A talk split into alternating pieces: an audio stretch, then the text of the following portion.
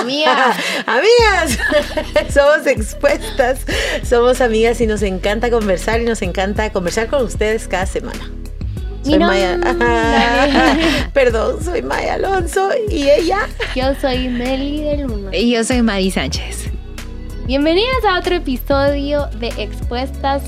Gracias a todas las que nos ayudan en Patreon. Em, siempre lo vamos a decir, perdónenme, pero estamos bien agradecidas, de verdad. No tomamos a la ligera eh, que nos apoyen y si tú quieres eh, apoyarnos lo puedes, lo puedes hacer a través de patreon.com, diagonal expuestas, ahí nos buscas.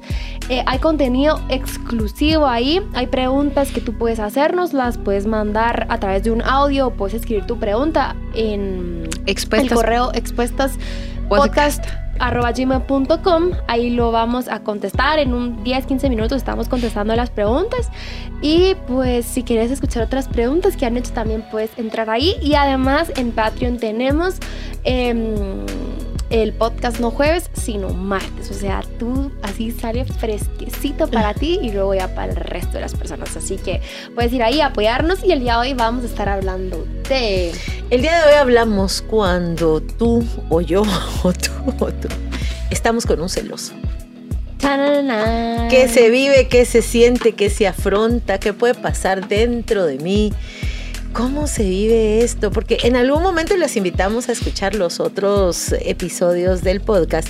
Hablamos de, celos, pero cuando la celosa era yo, no ahora no. Fíjese que no, es el otro el que me acompaña, el que es celoso. Qué duro. Este, yo me recuerdo que solo en una ocasión, y esto lo cuento porque mi esposo me dio permiso de contarlo, porque lo contó otras veces. Pero una vez Juan Diego mostró celos, y les voy a contar. Cuéntalo todo. Una vez que yo me quedé así como, ah, y esto no fue nada, después medité en eso, y yo de verdad que quiero tener una relación llena de celos. Estábamos, en, estábamos de novios y este, yo hacía grupo los viernes en mi casa y por lo general después de terminar el grupo íbamos a comer todos, ¿verdad? Entonces me recuerdo que llegó varias personas, yo todavía tengo mi cartapacio, de, yo les puedo decir por fecha y viernes, se los voy a enseñar un día, quién llegó, porque yo así tomaba asistencia. Qué bonito. Y ahí estaba, y predicaba con eso, hasta que me regalaron un iPad mis papás después, pero en fin. La cosa es que eh, fuimos a comer, fuimos a McDonald's ese día y Juan Diego estaba de viaje. Entonces, em, pues nos hablamos y nos contamos siempre desde, nos tenemos mucha confianza desde nuestra amistad y luego nuestro noviazgo y ahora en nuestro matrimonio, pero nos está, o sea, nos contamos el día y, qué está, y en qué estábamos y yo, bueno, ahorita ya terminó el grupo y eso sí, siempre dejaba mi celular o si él estaba ahí presente, como que no le ponía tanto coco porque era el momento de las personas que estaban llegando al grupo. Entonces, eh, nos estábamos chateando y de repente empezaron a aparecer un montón de preguntas que no habían aparecido antes. Como por ejemplo, ¿con quién va? O sea, hasta el arete se me cae Este, ¿con quién va? Y yo, pues vamos con así, asá, verá, vamos con estos y estas personas. Eh, ah, va. ¿Y con quién se fue?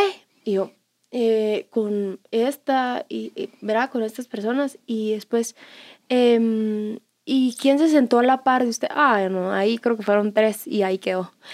Y yo me le respondí, me senté a la par de esta persona y no entiendo por qué tanta pregunta. Si al único que le tengo que dar explicaciones es a mi papá, le puse. Que por cierto no me está preguntando nada. y él ni en cuenta de quién necesitaba la ¿verdad? Y pasó ya no me preguntó más y después él reconoció, mm, la verdad me pidió perdón y me dijo, mire, no sé qué me pasó, este, eh, yo sí, la verdad es que no sé qué le pasó, ¿verdad? Pero hasta ahí quedó. Jamás, después del resto de mi noviazgo y hasta el día de hoy, que llevo casi ya a cumplir siete años de casada, no ha vuelto a pasar. Pero esa fue mi experiencia y mm, eh, ¿saben qué pude hacer? Y ahorita no es que en ese momento, ay, le voy a poner un límite. No, solo fue como mi instinto de, yo no, le yo no le tengo que dar explicaciones porque de verdad no es mi papá y él no es así, pues. Entonces, ahí quedó. Pero hasta ahí llegó mi experiencia de los celos. Em, no sé si tú has tenido alguna, mi mariposa. Eh, para este tema, por eso le dije de broma, venite tú a sentar aquí a esta silla. Eh, este, pero sí, sí se la voy a dejar para otro podcast, la confesión bueno. completa. Ah, va. Pero que, puedo decir que, que sí cambiaría mi contenido del último podcast para este podcast. Hoy estamos viendo cuando tú te relacionas con una persona celosa. cuando el O otro es sea, el celoso. Yo soy la... Yo siento que él tiene un celo bien saludable, con Dios, con las cosas. O sea, él es mucho de cuidar. ¿Por qué están hablando de esto? No sé qué. O sea, él es como de cuidar las cosas. Le da mucho celo, celo santo, tiene mucho celo santo. Y conmigo, no. O sea, pero tampoco es que, que haya motivos.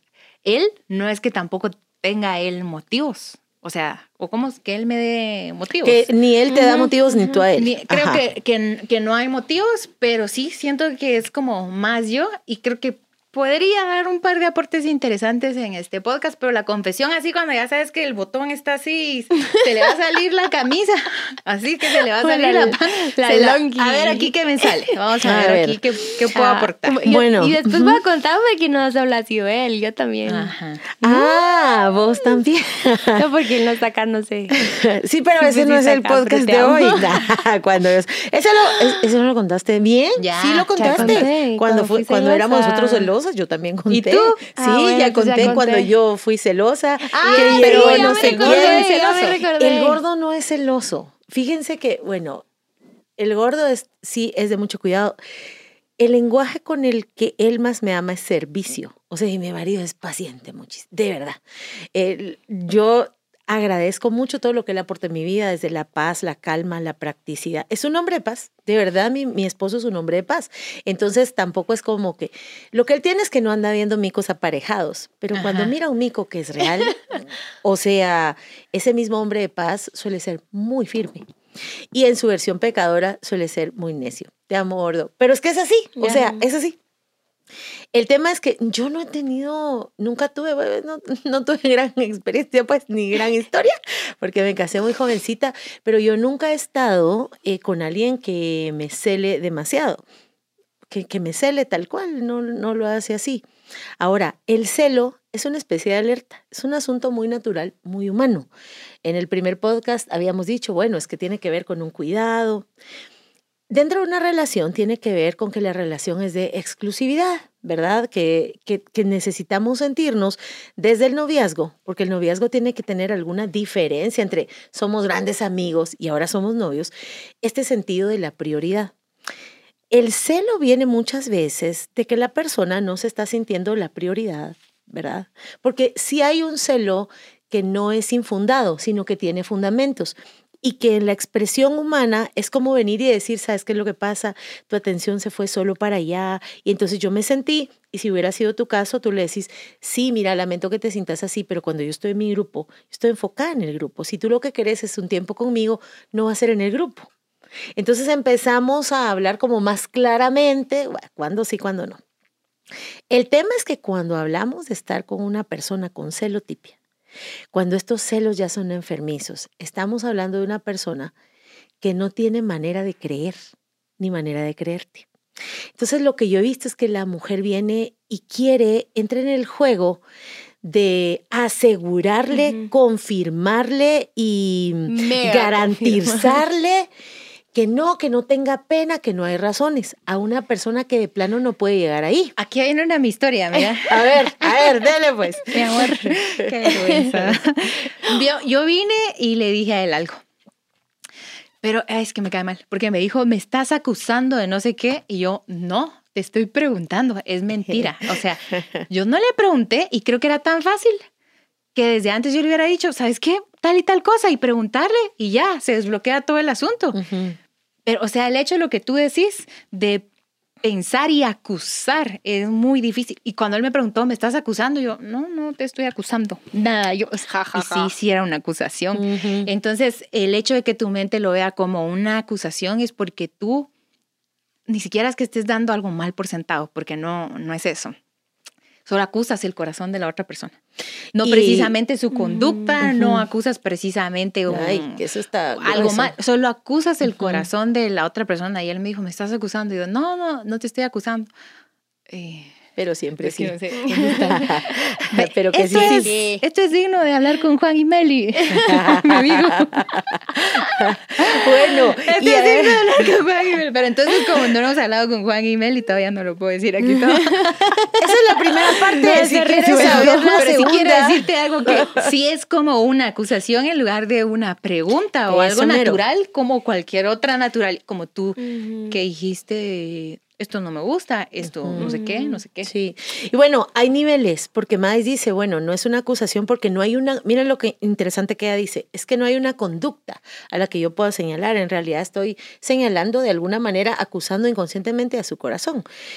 El tema es que la persona que padece celos, hay niveles, ¿verdad? Hay niveles, o sea, tengo esta tendencia, tiene que ver con mi propia inseguridad, con mi propia historia, lo que Hay sea. antecedentes. Hay antecedentes, Ujú. estoy rodeada de, hay heridas de traición que no han sido sanadas, lo que querrás, pero hay niveles, hasta volverse en trastornos, hasta volverse Ujú. en unos asuntos terribles. El asunto es que hay personas que caen en el juego de no, yo te voy a comprobar. Y entonces en esa comprobación, porque el, el celoso necesita ejercer el control y el celado cae en el juego, empiezan a mandar fotos de dónde están. Empiezan a, Ubicación. ajá, empiezan a, a mandar ubicación, empiezan, miren, e- esas son pautas que a uno sí le deben abrir los ojos, porque los celos, dice Salomón, son como el infierno del que lo siente y del que lo acompaña. O sea, ser celado no es mejor. O sea, de plano, si me toca ser la celosa o la celada, obvio la celada, pero es que ninguna de las dos es bonita de vivir. No lo es. Y entonces yo he visto hombres y mujeres degradarse a tales puntos. Lo que te quiero decir es esto. Si la persona tiene un problema, un conflicto, no hay manera, no hay cantidad de fotos, no hay ubicación, no hay palabras, no hay ángeles que salgan del cielo y le digan, no te preocupes, está con fulano, se va a pelear con el ángel. No hay manera, no caigas en el juego porque cayendo en el juego es como que fortalecieras su propia, la debilidad del otro. Yo creo que tal vez cosas que, que se pueden hacer cuando, cuando tratas con una, cuando el celoso está del, del otro lado. Lo, o sea, los celos son un límite de cuidado, pero necesitan una reacción de límite también. Entonces es solo temas de como que estuvieras en un condominio y hay propiedades y te toca trazar límites, límites, límites, límites. Entonces, si hay eh, celos de, ¿cómo puedo dar el ejemplo? Digamos de que yo estoy celosa. La otra persona debe reaccionar también con límites. Eso es lo que, lo que quiero decir. Ujú. El límite es como no asegures esto, no me pidas este tipo de evidencias, no me pidas que, que no vaya, que no hable, que no diga. Rodeado, o sea, rodeado este, este tema de te pongo límites, rodeado de te doy seguridad. No sé si me voy a Ujú, sí, entender. ujú. O sea, deben de acompañarse las dos cosas. Hay cosas que son insensatas de pedir y insensatas de otorgar. No te puedo estar todo el tiempo pidiendo que me des este, seguridad o pruebas, pero tampoco en mi afán y en mi enojo de que reaccionaste con celos, no te puedo equipar de Confianza. confianza. Esa es la palabra. Sí. O sea, doy límites y doy confianza. Sí. Es- al final de cuentas, Dios es celoso. Dios es celoso con nosotros porque quiere que, o sea, nos quiere y quiere que seamos su primer lugar. Em, pero ya cuando se va de las manos, se te fue de las manos. Te Velo, sobrepasa. velo Ya. volar como un globo de helio que se te fue al cielo. No, no quieres eso. Ahora se me venía algo a la cabeza y es, ¿qué pasa si te fue infiel? ¿verdad? Entonces que tú digas, no, Maitamel, Mais, o sea, em, no, yo le estoy pidiendo que, o él me está pidiendo, porque tal vez tú Mm. fuiste la, la que te encontró un mensaje fuera del lugar, eh, o hiciste algo, entonces en donde él ya agarra y te perdonó, y bueno, ahora me tenés que decir dónde vas, a, dónde vas, qué vas a hacer, y que hasta cierto punto yo digo, eh, si decidió estar contigo, va a... No, no lo digo en... ¿Cómo lo explico? No lo digo en, en... De plano y se fue la confianza y la vas a tener que volver a hacer, pero creo que hay formas, ¿será? Y hay tiempos. Ajá, porque si empezás a, mandar fotos, mandar todas estas evidencias para que te crea dónde estás, eso solo alimenta, ¿verdad? ¿Cuándo va, va a parar? ¿Cuándo te va a decir, no, ya no me mandes? O sea, ¿Saben qué creo yo? Por ejemplo, para mí, esta situación que dice Meli, porque he acompañado a algunas parejas en matrimonio. Quiero explicar esto. La herida de la traición, vamos traición. a decir así, es una herida difícil de, mm, de, mm, de vivir cuando yo traiciono, cuando el Espíritu Santo te redargó y todo eso. O sea, bien, pues lo más horrible es pecar, pues, pero también el recibir la traición. Y Mm. tenemos que entender que la O sea, confianza, aunque haya perdón y estás apostando por esa relación, claro, la inseguridad de la traición queda. Es una realidad y es una consecuencia de lo que pasó. Entonces, ¿cómo se acompaña en un matrimonio? Entender los tiempos. Seamos realistas y traigamos la verdad a la mesa porque la verdad nos hace libres y sobre la verdad podemos edificar. Lo que yo hice te lastimó, te hirió. Y aunque genuinamente me arrepentí, genuinamente te pedí perdón y creo que genuinamente me lo otorgaste, nos toca en una- un tiempo, una temporada de restauración en donde yo necesito dos que quieran querer, dar confianza eh, y ganarse la confianza. Es una confianza ganada y otorgada intencionalmente porque entendemos que nuestra relación está en un quiebre, pero no se vive igual dentro de un noviazgo.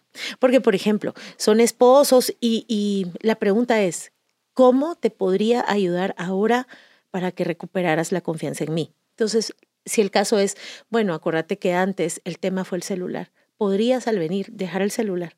Podrías quitarle tu, ¿cómo se llaman? esas cosas? contraseña. Va, las contraseñas. Eh, podría, eso me ayudaría a mí ahora, no como un tema de control, sino como un tema de construcción de confianza. Y son asuntos que se dan temporalmente. Ujú. Temporalmente, porque estamos restaurando un matrimonio. En noviazgos depende el caso, pero hay relaciones, de verdad hay relaciones que por lo que son no amerita. O sea, de verdad no amerita. Y, y tiene límite, porque los novios no viven lo que los esposos, no debieran. Los esposos es otro asunto. Entonces yo creo que hay que considerar el caso, la situación. Y ojo, si ha habido un caso ahí de herida de traición o de lo que sea, sí tenemos que considerar que hay un tiempo, independientemente del perdón, en que la confianza se recupera. Pero es un tiempo.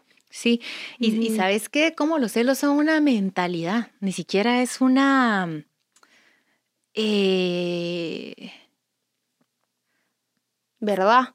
sí, no solo una verdad, sino es como Un una, modo una de ser. Ajá, no es un modo de ser.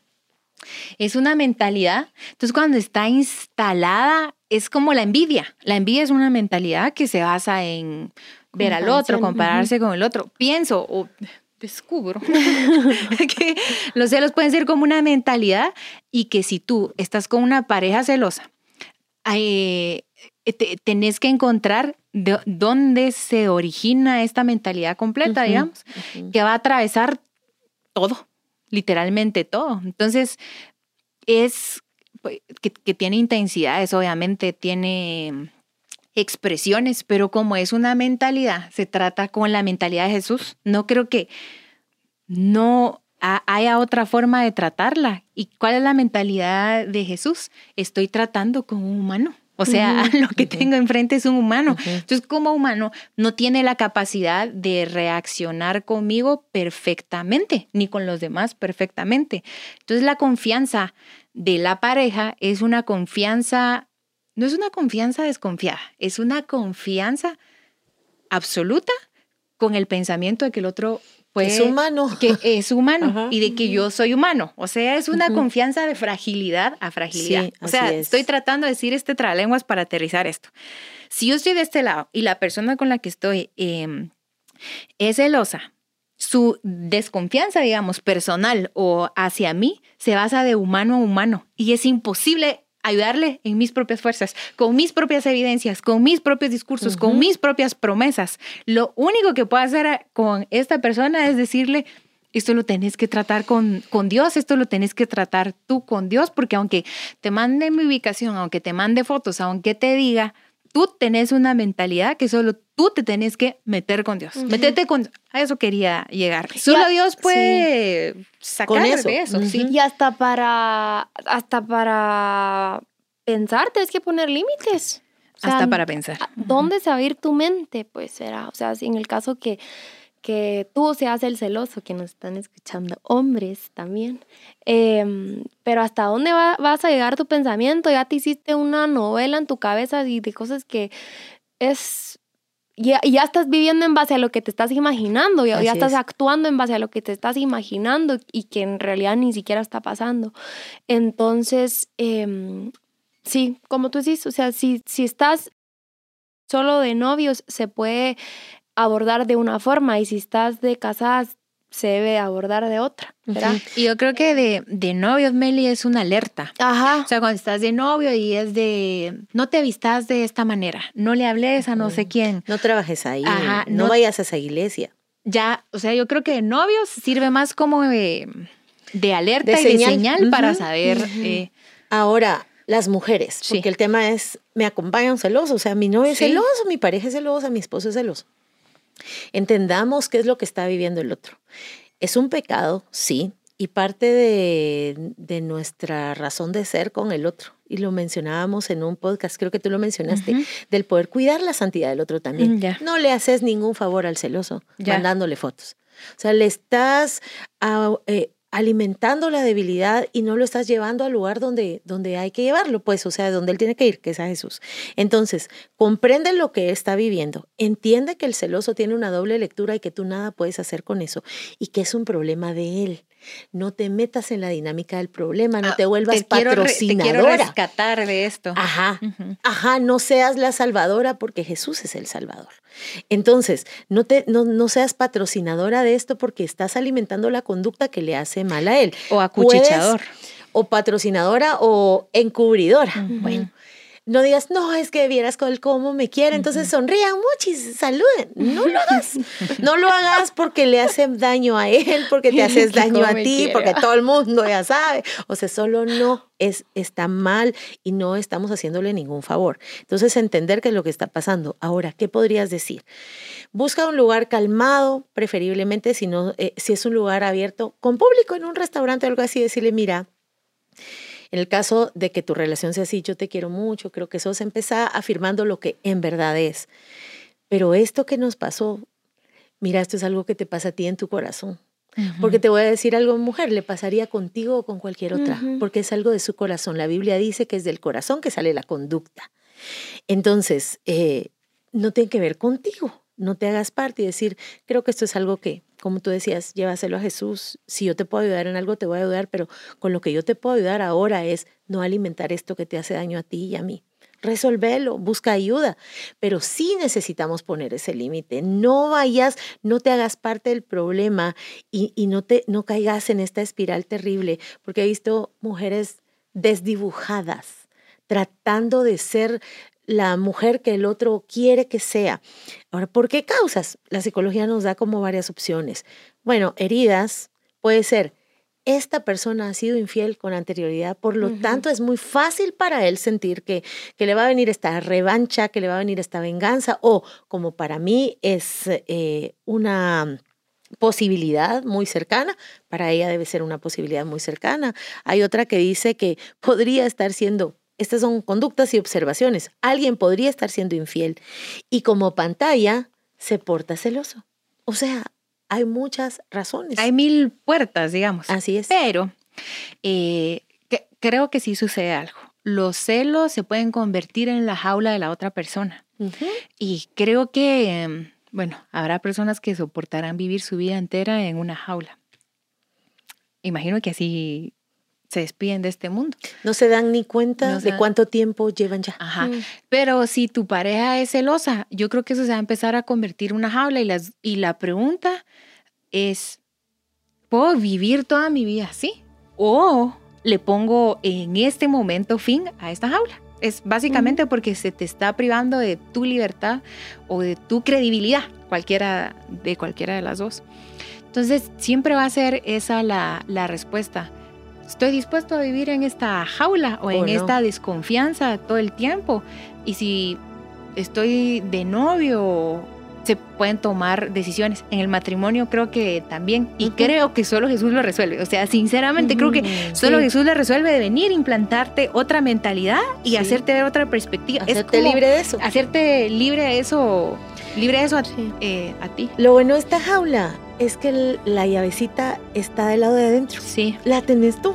De verdad, es límite, es decisiones, son pasos de firmeza, de fe, y eso es lo bueno. Sí, hablar lo que es incómodo es necesario, como también tomar decisiones que son incómodas es necesario. Entonces, no dejes de hacer ninguna de las dos porque no quieres vivir eh, con eso siempre o vivir de esa forma, porque eso no, Ay, es eso no es nada No es plenitud, saludable, no es vida, no es plenitud, ni es totalmente desgastante, Mm. sí.